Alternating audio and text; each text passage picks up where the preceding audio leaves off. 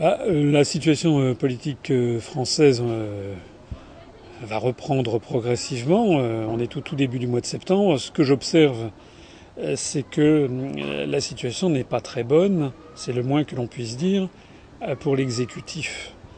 Et pour François Hollande, vous avez vu le magazine L'Express qui a fait sa, une euh, cette semaine euh, sur euh, François Hollande, les cocus de François Hollande, c'est pour parler des électeurs qui lui ont fait confiance. Ça n'est pas très gentil. C'est d'autant moins gentil que c'est assez juste et que de surcroît, ça n'intervient que fin août, début septembre. C'est-à-dire, euh, il a pris ses fonctions au mois de mai, donc on a eu juin, juillet, août, euh, trois mois. Au bout de trois mois, il a passé d'ailleurs les 100 jours. Euh, les sondages sont orientés à la, baisse. Il a perdu 10 points, 12 points, ça dépend des instituts. Et donc, il y a tout de suite un grand désenchantement qui se, produit. Alors, c'est pas fait évidemment ni pour me surprendre, ni pour surprendre nos adhérents et sympathisants, puisque je n'ai cessé personnellement, et nous n'avons cessé collectivement, que de mettre en garde les électeurs depuis maintenant euh, des mois, des mois et des années euh, sur le fait que l'élection de François Hollande ne changerait strictement rien. D'ailleurs, de fait, elle ne change rien. Il suffit de voir sur toutes les thématiques. Euh, vous avez vu que cette palinodie de Madame Nicole Brick, qui avait été nommée ministre de l'environnement. Bon, elle a, elle a, voulu, remettre en cause euh, l'octroi d'un permis euh, euh, pétrolier d'exploration pétrolière offshore en Guyane. Elle s'est fait aussitôt taper sur les doigts parce qu'il y avait Shell qui était derrière. Elle a été débarquée de son, de son poste de ministre.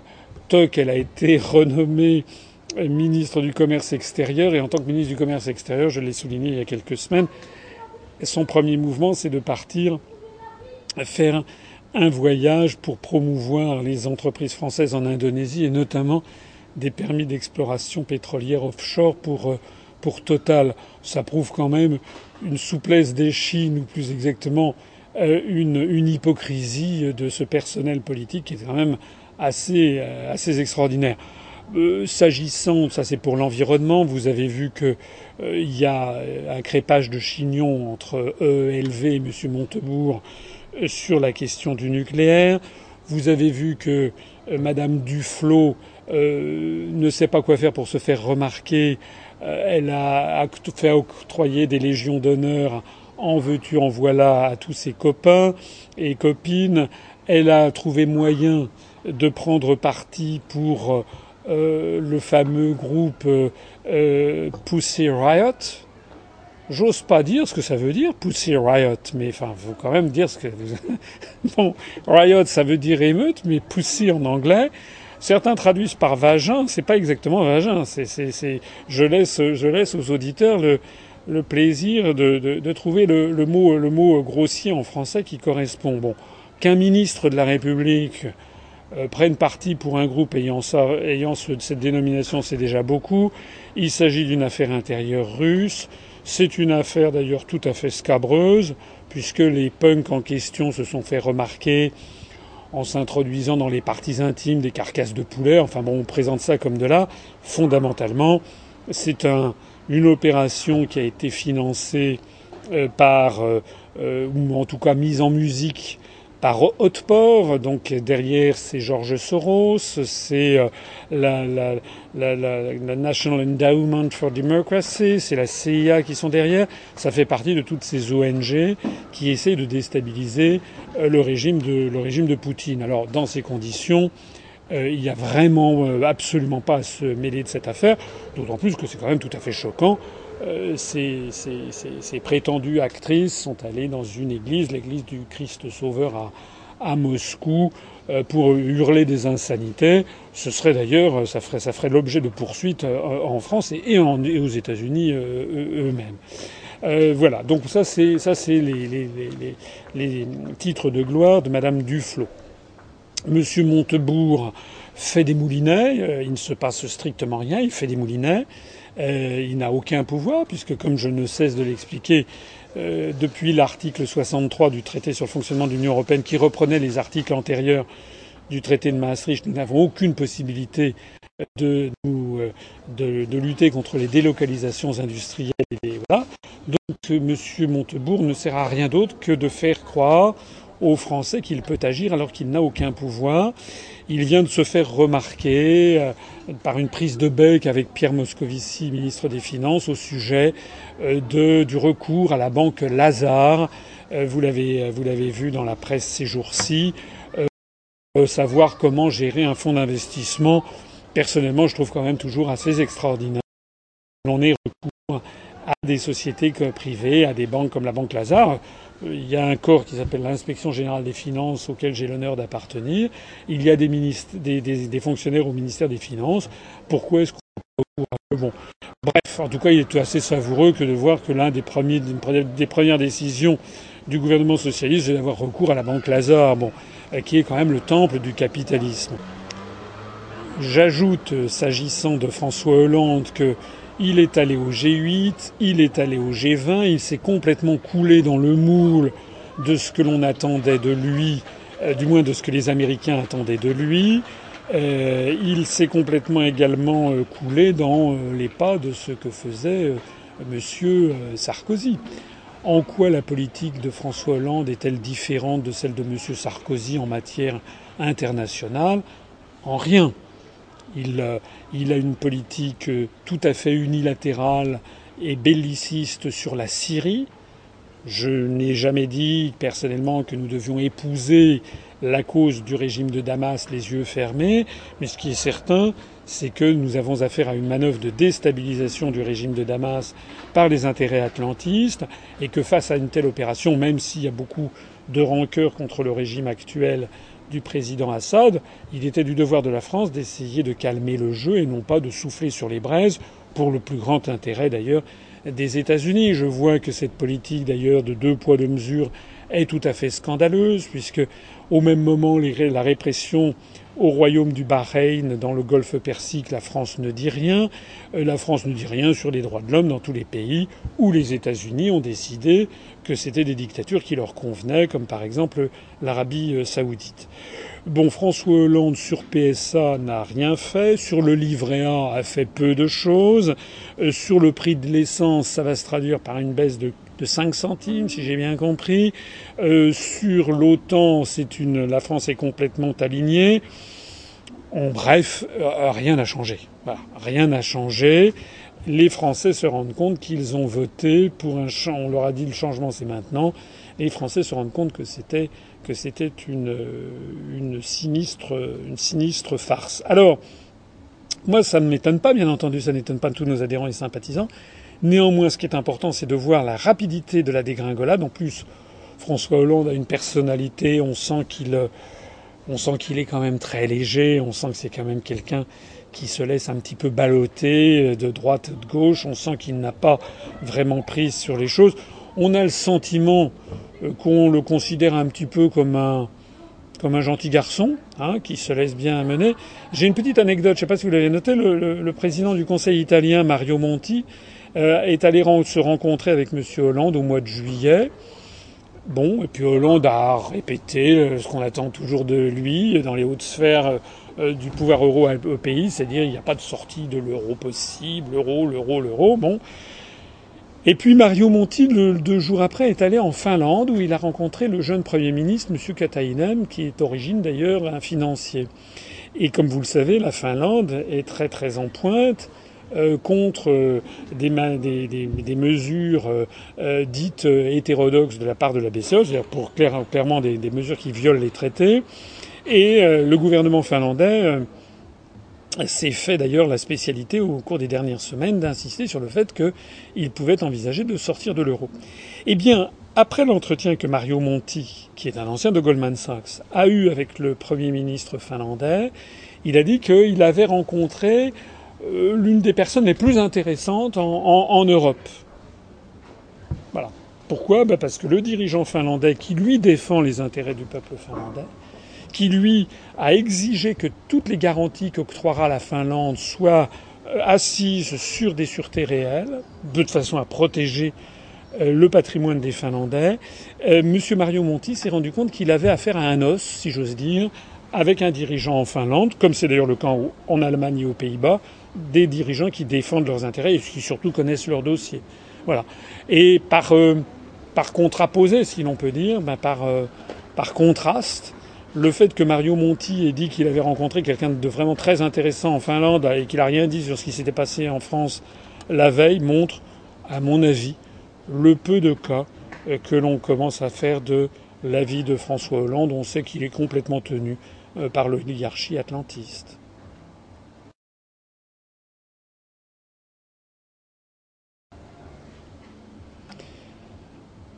Bah, alors à propos de l'euro, euh, la période estivale, ça a été, euh, on a calmé le jeu.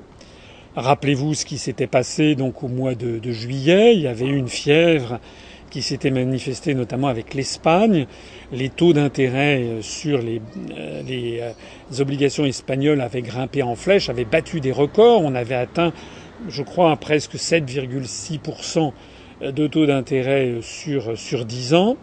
Euh, il y a eu euh, Super Mario, comme l'a dit la presse, qui est intervenu, Monsieur Mario Draghi, le président de la BCE, qui a dit euh, que on allait voir ce que l'on allait voir et on allait voir ce que l'on allait voir, et que de toute façon, il n'y avait aucune raison que l'euro explose, que l'euro était irréversible. Bon, tout ce que les anglo-saxons appellent lip service, c'est-à-dire le service des lèvres, ça veut dire du flanc, du baratin. Euh, les médias aussitôt ont orchestré euh, Super Mario est arrivé, ça y est, l'euro est sauvé. Les marchés ont été rassérénés, paraît-il. En pratique, il ne s'est strictement rien passé. Je me hasarde un peu parce que là je parle, nous sommes le, 1er septembre.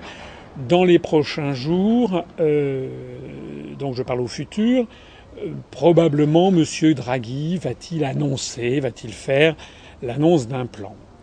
Si je devais prendre un pari, toujours un peu risqué, mais je pense que le plan de M. Draghi va être ben, un rachat d'obligations euh, espagnoles ou italiennes, mais dans des proportions relativement limitées.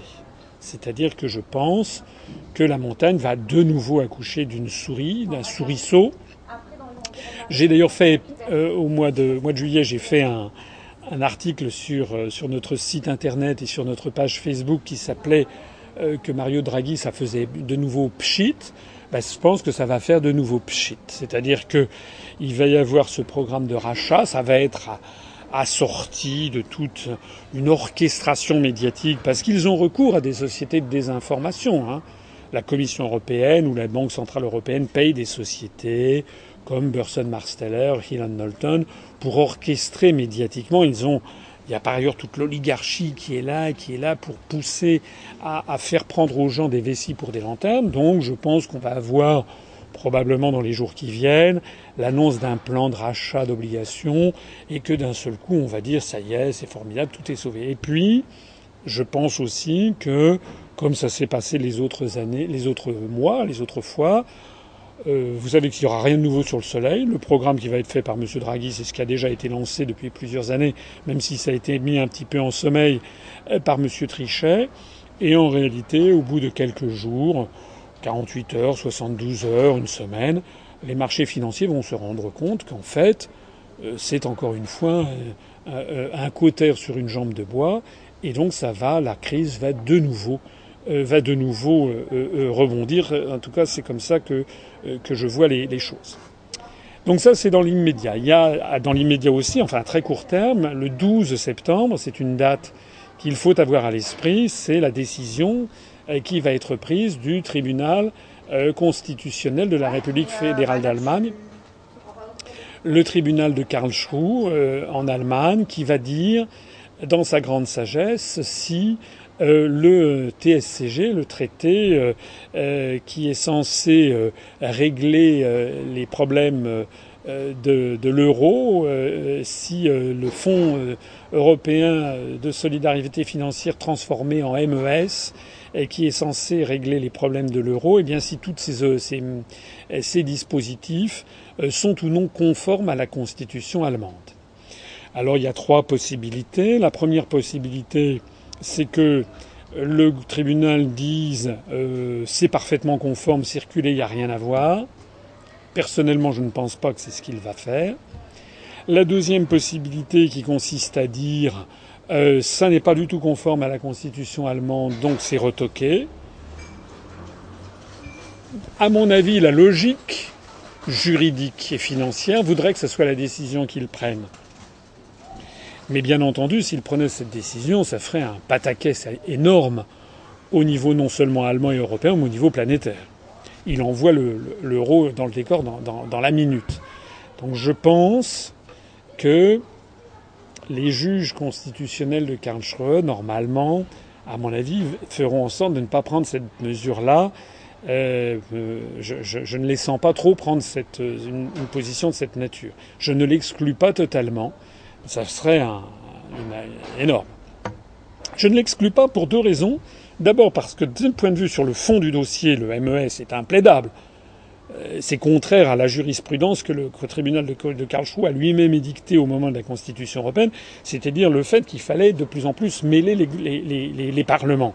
Or, justement, le MES échappe, les décisions échappent au Parlement pour des sommes astronomiques.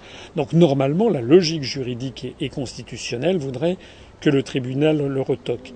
Il y a une autre raison peut-être pour laquelle il pourrait le retoquer, qui est une raison vicieuse. Moi, je n'exclus pas que Mme Merkel ait des liens et des contacts avec les juges de Karlsruhe. Il n'y a rien qui l'empêche d'avoir des contacts, même si bien entendu les juges sont complètement indépendants. Euh, et rien n'empêche que Mme Merkel, par une nuit sans lune, discrètement, puisse recevoir le président pour dire ah ben, euh, Monsieur le président du tribunal, vers quoi vous orientez-vous?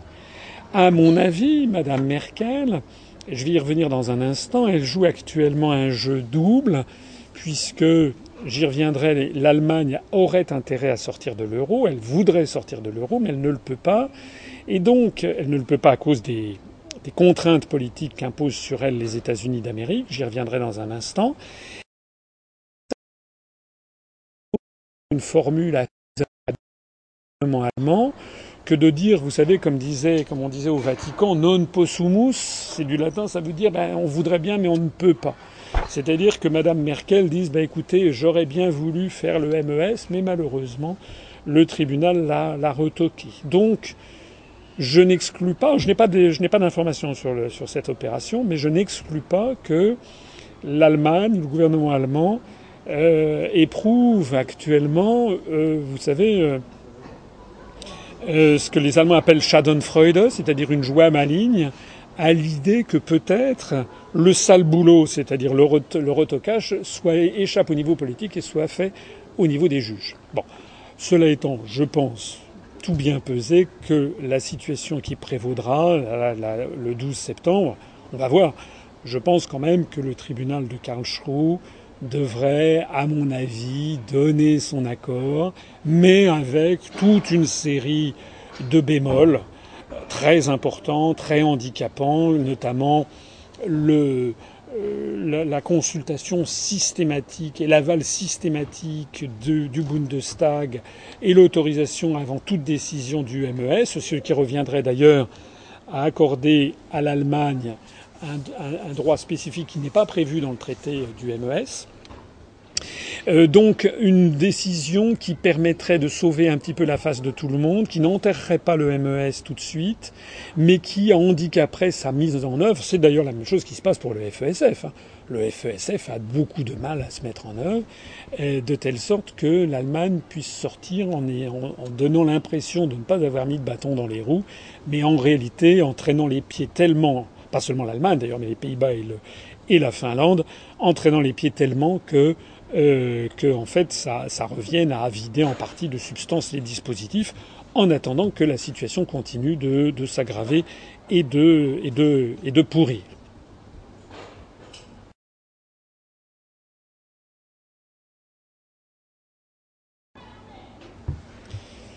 Alors oui, je, l'ai évoqué à l'instant. Ben, euh, vous savez, ce sont les analyses que je développe depuis maintenant de nombreuses, plusieurs années, euh, euh, en tout cas plusieurs, au moins, au moins un an.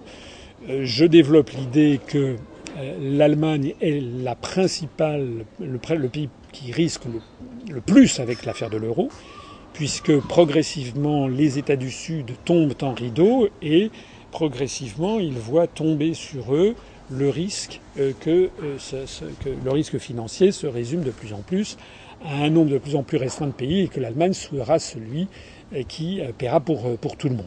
Alors, je l'ai expliqué et je me permets de souligner deux choses. Je l'avais expliqué lorsque j'étais passé sur BFM Télévision il y a bientôt un an, jour pour jour. Je crois que c'était de mémoire le 12 septembre auprès de Nicolas Dose. J'avais même offert aux journalistes d'ailleurs un, billet de, de, de, de, 50 milliards de marques, je crois, pour lui montrer la hantise des Allemands face à la dégrade de la monnaie.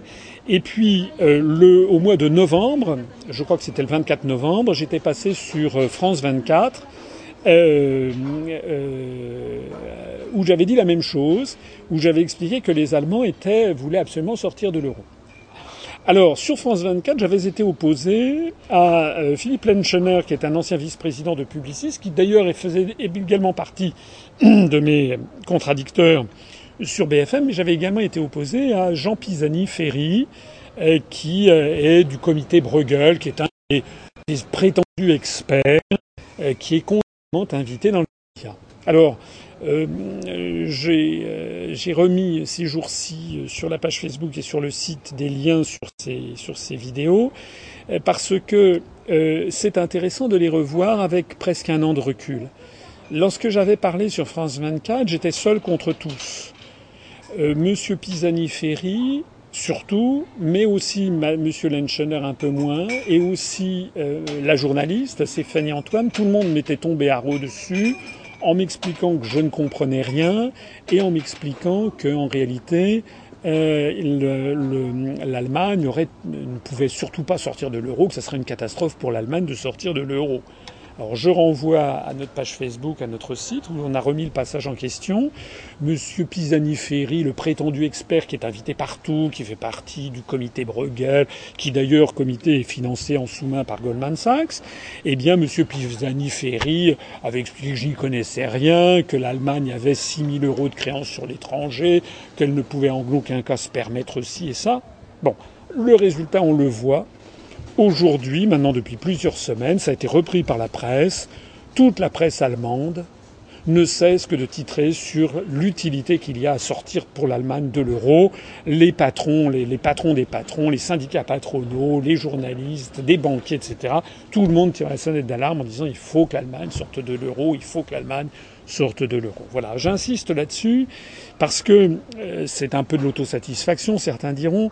Euh, D'abord, c'est pas interdit de faire un peu d'autosatisfaction, mais surtout, si je fais ça, c'est pas par autosatisfaction. C'est simplement parce que je veux attirer l'attention de mes auditeurs, des gens qui nous font confiance, sur le fait qu'il est très important de revenir avec un an, deux ans, trois ans, cinq ans de recul sur ce que l'on a dit, parce que c'est comme ça qu'on peut savoir si des analyses sont bonnes.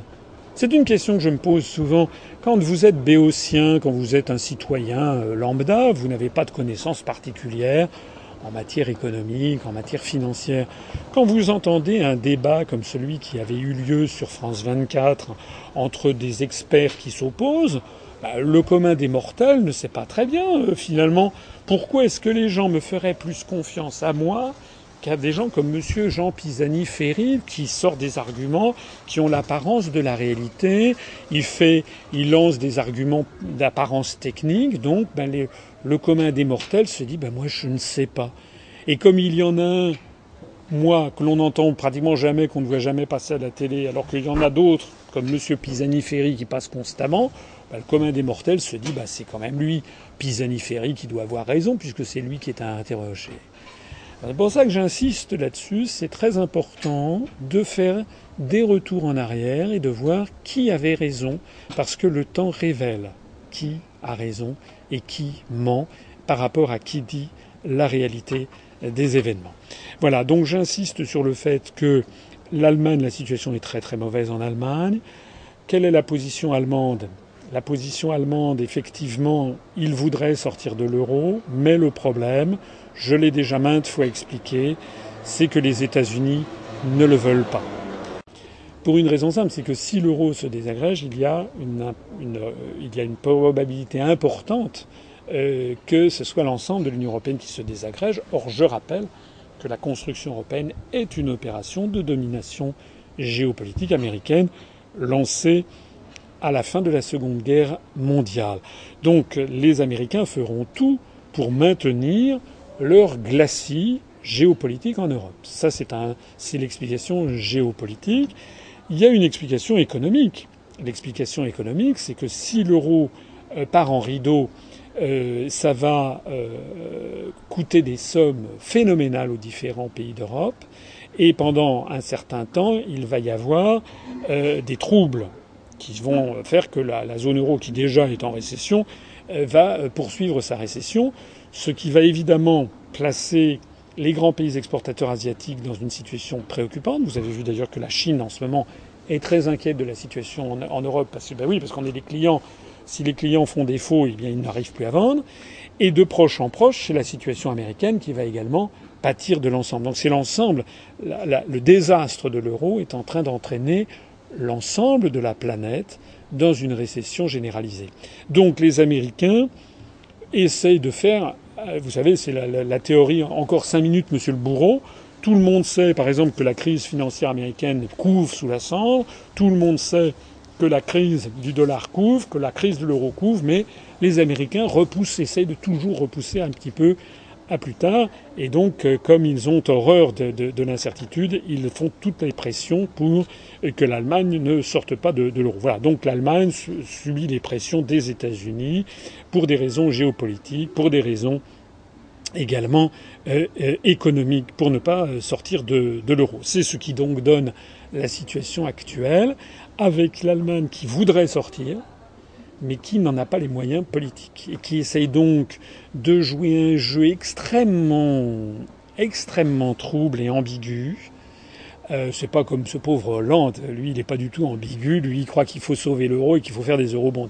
Il a vraiment rien compris, mais en revanche l'Allemagne elle joue un jeu trouble et ambigu euh, que l'on mesure avec le, les deux personnes qui sont euh, à la BCE. Vous savez qu'à la BCE vous avez le président de la, de la, de la Bundesbank allemande, M. Weidmann, qui est très très très euh, hostile aux euh, mesures qui outrepassent le, les, textes, les, traités, les traités européens, donc qui est tout à fait hostile il l'a écrit euh, encore récemment euh, en parlant, en disant que les, pays d'Europe allaient devenir accros, que si la, Banque centrale européenne rachetait des, obligations, euh, il va donc faire encore un petit baroud d'honneur. Comme je l'ai dit, je pense que la, la BCE va arracher des obligations, mais pas dans des proportions géantes.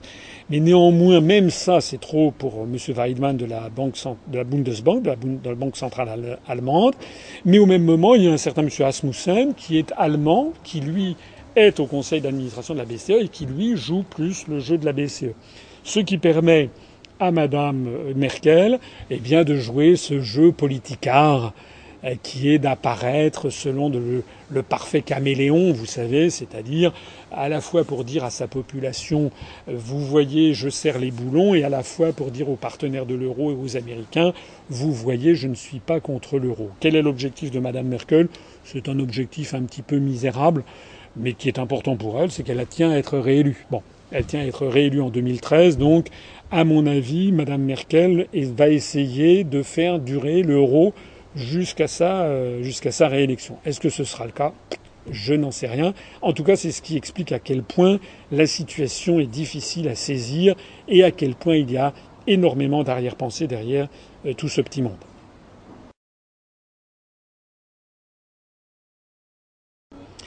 Ah, où en est-on avec la Grèce? Où en est-on avec la Grèce? Vous savez qu'il y a un néologisme qui s'est imposé, qui a même fait son entrée sur Wikipédia, si j'ai bien vu, qui est le Grexit. C'est euh, la, crase, comme disent les, linguistes, la, fusion du mot Grèce, Greece, et du mot exit. Alors le Grexit, on en est où? J'allais dire, les marchés s'excitent sur le Grexit. Vous avez vu que le Premier ministre grec claironne qu'il ne faut surtout pas sortir, que la Grèce va rester dans l'euro, qu'il prenne des mesures extraordinaires. Le monsieur Hollande est allé en Espagne pour rencontrer monsieur Rajoy, le premier ministre espagnol, et pour dire qu'il fallait surtout pas sortir de, que la Grèce sorte de l'euro. Là aussi, y a, ça tire à U et à Dia. Pourquoi ça tire à U et à Dia? Parce que euh, si la Grèce euh, sort de l'euro, il va y avoir euh, deux effets très très graves. Le premier, c'est un effet de précédent. Euh, si la Grèce sort de l'euro, euh, ça va, euh, un domino va tomber, les marchés vont s'intéresser au suivant, c'est-à-dire à l'Espagne. Si la Grèce sort de l'euro, il va y avoir un énorme problème juridique, puisque ça n'est pas prévu par les traités. Donc il va falloir soit violer les traités, mais à ce moment-là, on ne pourra plus dire que la zone euro est une zone de droit, euh, que l'Union européenne est un, est un État de droit. Ça veut dire que non, seulement la BCE piétine ses propres, hein, ses propres, règles, que déjà on, on viole l'article euh, qui prévoit la clause de non-renflouement, mais qu'en plus de ça, euh, on, permet à un État de sortir des traités alors que c'est pas prévu et que c'était le cœur même du traité de Maastricht. Donc il y aura un énorme problème juridique qu'il va falloir traiter, justement, c'est le cas de le dire, et donc il faudra que les pays se rassemblent pour, en catastrophe, faire des modifications au traité. Donc ça va être une espèce de bins euh, absolument épouvantable. Donc effet de domino, effet de précédent et gros problème juridique. Et puis il va y avoir un immense problème financier. Parce qu'actuellement, on estime que il y a plus d'une centaine de milliards d'euros qui ont fui la Grèce et qui sont allés s'installer en compte courant en Allemagne pour bénéficier de ce phénomène dont j'ai déjà parlé à maintes reprises, y compris à BFM Télé et à France 24 il y a un an, c'est-à-dire que l'euro n'est pas une monnaie unique mais une monnaie commune, c'est-à-dire que lorsque vous avez des euros sur un compte courant en Grèce, c'est une créance sur la Banque centrale de Grèce, mais si vous les transférez en Allemagne, ils deviennent, euh, comme euh, dans le conte de fées, la, la, citrouille qui se transforme en carrosse, et bien d'un seul coup, ils deviennent des créances sur la Bundesbank allemande qui, ont, qui sont très, très, très sûres. Et donc, pour bénéficier de cette sûreté, et puis parce que c'est également le résultat du déficit constant de la balance commerciale et de la balance des paiements courants de la Grèce vis-à-vis de l'Allemagne. Il y a donc une masse d'euros qui, ont fui la Grèce ou qui, ont quitté la Grèce pour aller en Allemagne. On estime actuellement que le déséquilibre est de l'ordre euh, de l'ordre d'environ 100 milliards d'euros, soit en Allemagne, soit aux Pays-Bas, soit au Luxembourg. Bien.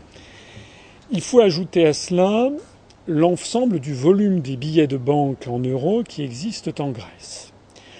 On estime, les spécialistes estiment que si la Grèce sort de l'euro, il y a donc 140, 100, ouais, en gros 140, 145 milliards d'euros qui risquent d'être euh, d'un seul coup euh, constatés comme en perte par la BCE, qui va donc les rétrocéder, si j'ose dire, au système européen de banque centrale.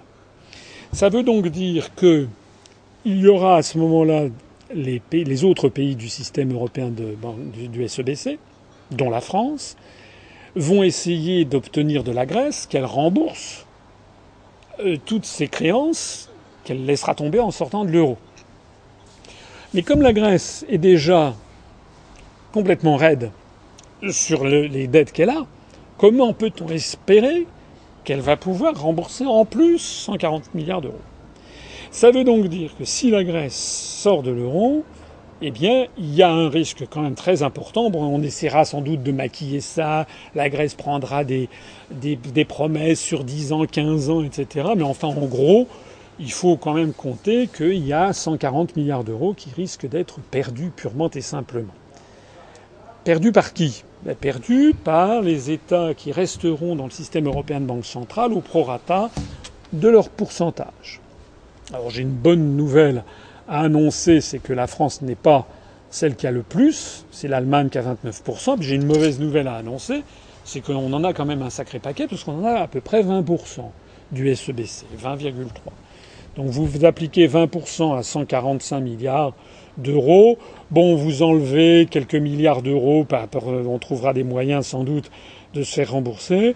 On peut compter que, allez, il va y avoir pour la France un risque de sinistre de l'ordre de 28 milliards d'euros. Rien que pour la France et pour le contribuable français. Alors ça, personne n'en parle. C'est un zakouski, c'est un hors-d'œuvre par rapport à ce qui attend si après il y a l'Espagne puis l'Italie qui tombent en rideau. Hein. C'est la raison pour laquelle, je l'ai déjà expliqué, c'est la raison pour laquelle le prix Nobel d'économie, enfin on l'appelle prix Nobel d'économie, c'est pas tout à fait un prix Nobel d'économie, c'est le prix de la Banque de Suède dans l'honneur d'Alfred Nobel. Euh, comment s'appelle-t-il? Joseph Stiglitz avait récemment dit ce sont les pays qui sortiront les premiers de l'euro qui s'en sortiront le mieux. Ben oui, parce qu'ils laissent le mistigris aux autres. Ce qu'il faut bien que les Français qui m'écoutent comprennent, c'est que Monsieur, euh, monsieur euh, Hollande, avec ses airs bonasses et, tout, tout, le microcosme européiste, tous les Sarkozy, euh, Juppé, Fillon, euh, Bayrou, Eva Joly, et tout ce petit monde qui nous dit faut rester dans l'euro, faut rester dans l'euro, il faut bien que les Français comprennent qu'ils nous disent de rester dans le Titanic qui s'effondre et que plus nous resterons et plus nous risquons d'avoir des ardoises qui se chiffrent en dizaines, dizaines de milliards d'euros. C'est d'ailleurs pas moi qui l'ai dit. Il y a le patron, un des grands patrons allemands récemment, qui a dit si nous restons dans l'euro, ça risque à la fin des fins de se terminer par plus de 1000 milliards de dollars de pertes pour l'Allemagne. Hein. Donc les situations n'ont rien de rigolo, n'a rien de plaisant, et ce sont des sujets sur lesquels je conjure mes concitoyens de faire circuler cette vidéo et je les conjure de ne plus croire les euh, gens pisaniféries qui ont une table ouverte dans les médias et de me croire moi. Il suffit qu'ils reviennent à la vidéo dont je parlais, puisque ce que je dis là, je le disais il y a un an, les événements me donnent raison. Alors, tout ça, c'est les raisons pour lesquelles la sortie de la Grèce de l'euro euh, poserait des, très gros, euh, des très gros euh, problèmes. Il y a un petit problème d'ailleurs dont personne ne parle, sur lequel je, reviendrai un de ces jours, c'est le problème des billets de banque. de ce que je crois savoir, je ne suis pas un spécialiste, mais en tout cas je subodore de, de mes connaissances et que euh, un billet de banque en euros ne devient une créance qu'au moment où il est sorti des coffres de la banque centrale. Sinon, c'est un, un, papier. Quel est actuellement le nombre de billets en euros qui sont détenus dans les caves de la Banque centrale de Grèce? Moi, j'en sais rien. Il est possible qu'ils aient 10, 15, 20 milliards d'euros potentiellement, hein, qui ne soient pas sortis. Si d'un seul coup euh, les Allemands ou les autres pays d'Europe décidaient de mettre la Grèce à la porte, qu'est-ce qui empêcherait Je vois les choses, peut-être que j'ai l'esprit un peu tordu, mais qu'est-ce qui empêcherait le gouvernement grec, s'il est euh, acculé, s'il est obligé de, faire ce, pour, contre quoi il se bat, qu'est-ce qui les obligerait, qu'est-ce qui les interdirait d'un seul coup euh, par une nuit sans lune, de, de mettre en service les, billets. À rien. Normalement, lorsqu'une banque centrale met en service des billets, donc crée des créances, c'est la même chose en France. Il y a dans la Banque de France, il y a des billets en euros qui sont non valides puisqu'ils ne sont pas encore sortis. Mais à partir du moment où on les met en circulation, d'un seul coup, ce sont des créances qui apparaissent. Les banques centrales doivent normalement sont obligées de tenir informé la Banque centrale européenne du montant qu'elle met en service. Mais si elle ne le fait pas, ah ben bon, moi je dis ça, je dis rien. Mais simplement ce que je dis, c'est qu'au passage, il me semble que la Grèce détient un pouvoir de nuisance colossal, c'est qu'elle pourrait faire des vrais faux papiers, des vrais faux billets. Elle pourrait faire de la vraie fausse monnaie, puisque elle a des vrais billets, qui n'ont pas de valeur juridique tant qu'ils n'ont pas été mis en circulation. Elle a d'ailleurs la, capacité, d'en fabriquer. Et si les Grecs s'ils prenaient, s'ils avaient envie de se venger d'une situation, ils pourraient faire de la fausse monnaie de façon, voilà. je signale aussi, c'est un peu un détail, ça mérite quand même que l'on y réfléchisse, c'est que sur tous les billets en euros, il y a des centaines de milliards de coupures qui circulent, et il y a quand même le mot euro qui est écrit en grec.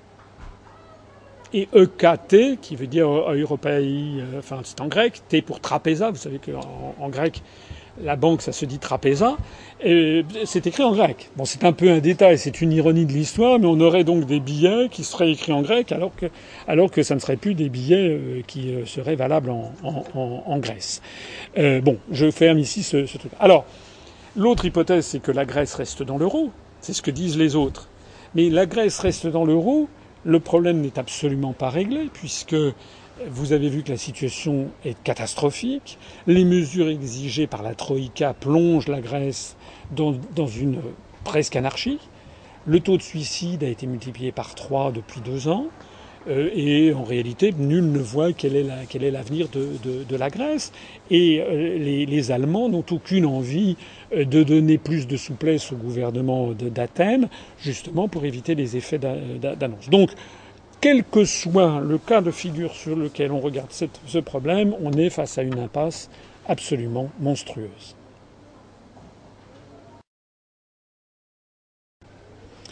Ben, pour conclure, ce que j'ai à, annoncer, c'est ce que nous venons d'annoncer donc euh, au début septembre, c'est que nous avons, nous organisons euh, le 21, 22 et 23 septembre, donc dans trois semaines, nous organisons notre première université, une université d'automne, euh, de l'Union populaire républicaine euh, près d'Annecy, au bord du lac d'Annecy, pas Annecy mais à proximité, dans un lieu très agréable. C'est un grand domaine qui fait office de camping, euh, où il y a des mobile homes.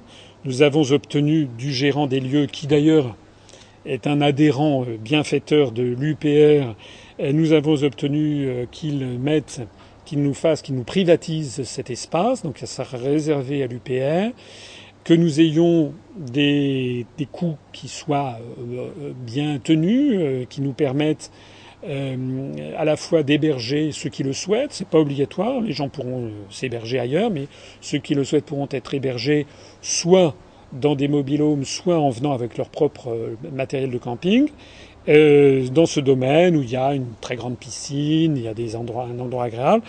Euh, et puis, euh, pour y tenir, donc notre université, donc le vendredi sera réservé aux responsables du mouvement, où nous aurons entre nous des travaux pour améliorer le fonctionnement interne, améliorer la collégialité, améliorer toute une série de, de procédures, réfléchir aussi à la stratégie de l'UPR à, à l'horizon de, l'élection, des élections européennes qui arrivent en 2014. Voilà. Donc ça, c'est le premier, la première journée qui sera réservée aux, aux, aux, responsables. À partir du vendredi 18h, on ouvre ce, cette université aux adhérents à jour de cotisation qui le souhaitent. Donc tous les adhérents à jour de cotisation au 21 septembre pourront venir moyennant, euh, moyennant euh, s'ils s'hébergent euh, sur place, ou alors s'ils n'hébergent pas, moyennant des frais d'inscription de 20 euros. Et ils pourront donc dîner le soir avec les responsables de l'UPR, dont moi-même, et puis les, les, principaux responsables le vendredi soir. Le samedi matin, ils pourront participer à différents ateliers, notamment un atelier sur les élections européennes, un atelier euh, sur euh, militantisme, hein, pour comment euh, comment développer le militantisme, comment quelles sont les réponses. Et moi, je passerai d'atelier en atelier pour m'entretenir avec nos adhérents. Nous aurons un déjeuner également ensemble.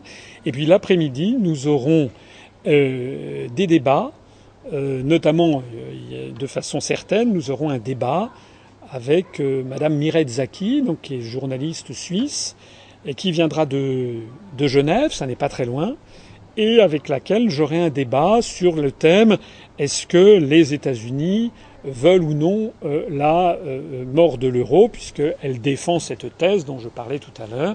J'aurai toute une série d'arguments et d'autres arguments à faire valoir. Donc on aura ce débat. On aura probablement d'autres invités, dont je garde un peu la surprise pour l'instant.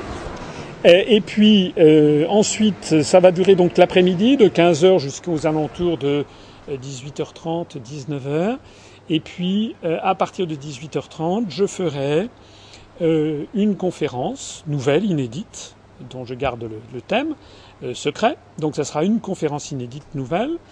Et puis après ça, il y aura des débats et ça se terminera par une soirée festive euh, avec de la musique, avec une guinguette, et puis au cours de laquelle euh, il y aura organisé une petite tombola avec des, euh, des, des lots qui seront des lots à connotation historique que je commenterai personnellement et qui seront remis aux heureux gagnants de cette tombola. Voilà.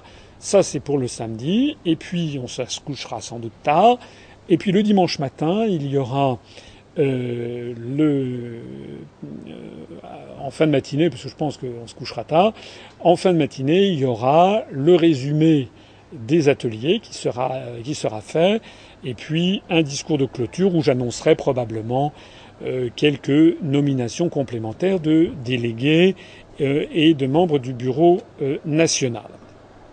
Et puis ça se terminera par un déjeuner, et l'après-midi, pour ceux qui le souhaitent, euh, nous ferons une petite excursion, une petite balade sur un lieu de la résistance dans les environs, sans faire de commentaires, parce que j'ai horreur euh, de tout ce qui est récupération, ce genre de choses. Donc euh, on fera ça entre nous, les participants qui le voudront. On va pas en faire des, gorges, des gorges chaudes, ni utiliser ça à des fins de promotion.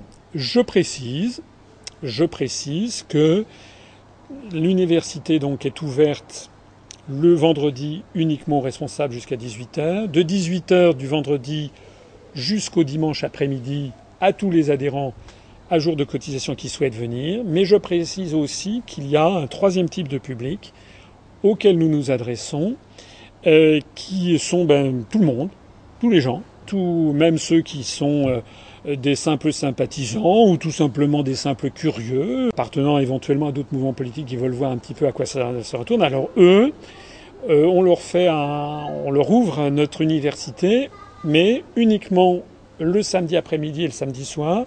C'est-à-dire qu'ils pourront venir à partir de 15 heures assister au débat. Par exemple, le débat avec Madame Zaki, par exemple, le débat avec les autres invités ou les tables rondes.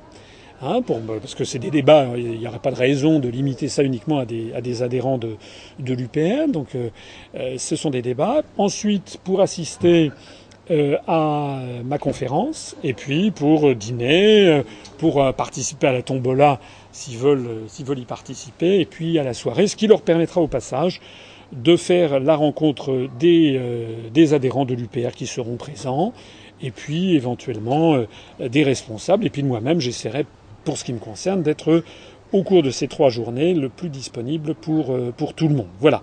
Euh, les modalités d'inscription, tout ceci, euh, c'est sur notre page Facebook, c'est sur notre site internet.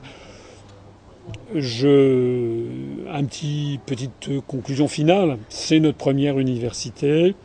Nous sommes un petit mouvement politique en très forte croissance. On a dépassé les 1700 adhérents. Euh, on est en croissance exponentielle. On a encore eu des adhérents pendant plein mois d'août. Il y a des gens qui ont continué d'adhérer. Mais nous n'avons pas d'argent et nous n'avons droit qu'à des bénévoles. Enfin, on a peu d'argent. Je dis pas qu'on n'en a pas. On a peu d'argent. On réserve ça pour notamment les européennes, plus les dépenses comme par exemple les dépenses obligatoires euh, pour, euh, pour notamment les, tracts. Donc je dis tout ça pour dire que ben, cette université, elle est faite avec les moyens du bord, avec des bénévoles. Voilà. Nous n'avons pas recours, comme les grands partis politiques, à des sociétés euh, qui sont des sociétés qui sont spécialistes dans les festivités. On aura une guinguette, tout ceci se fera euh, évidemment euh, un peu à la bonne franquette. Voilà, donc je dis tout ceci pour dire que les, il faudra faire preuve de bonne humeur et, de, d'esprit d'équipe, bien entendu. plutôt, on a besoin de gens qui sont là pour retrousser leurs manches et pas pour venir chipoter s'il y a tel ou tel petit dysfonctionnement. J'insiste aussi sur le fait que nous avons tiré les prix. Les prix sont euh, relativement modéré dans la mesure où on fait des prix pour la durée du séjour. Par exemple, pour les visiteurs qui ne sont pas membres de l'UPR et qui ne pourront pas loger sur place, mais qui pourront venir l'après-midi et la soirée du samedi, le droit d'entrée forfaitaire pour l'ensemble sera de 15 euros, ce qui n'est quand même pas très cher compte tenu des coûts fixes que nous avons à, gérer. Quant à nos adhérents, quel que soit le nombre de nuits qu'ils passeront sur place, euh, s'ils viennent dans un dans un mobilhome, ils verront les selon selon qu'ils partagent le mobilhome avec d'autres ou qu'ils le réservent, ils auront ils paieront entre 62 82 euh, ou 124 euros s'ils veulent être absolument tout seuls dans le mobilhome euh, pour les deux ou trois nuits. Ce ne sont pas des prix qui nous paraissent totalement déraisonnables. Et on a même réservé la possibilité à ceux qui sont vraiment désargentés de venir avec leur propre euh, matériel de camping. Ils paieront 21 euros, y compris le droit d'accès à l'université euh, pour s'installer avec leur, euh, leur, sachant qu'ils auront accès à la piscine, à l'électricité, etc. Donc tout ceci pour dire que nous, nos coûts sont très tirés on aurait pu exiger, vous savez, je ne vais pas citer le parti, mais on m'a dit qu'il y a un parti politique très connu euh, qui demande, je crois, 250 euros de participation à ces universités. Donc nous, nous n'en sommes pas là, on essaye euh, de limiter les, frais. Euh, on espère quand même que nos, adhérents seront généreux et feront le, déplacement. C'est un moment fort euh, de l'UPR en ce début euh, euh, de, cette reprise d'année scolaire et en cet automne 2000, 2012. Voilà, à bientôt j'espère, et à tous et à toutes.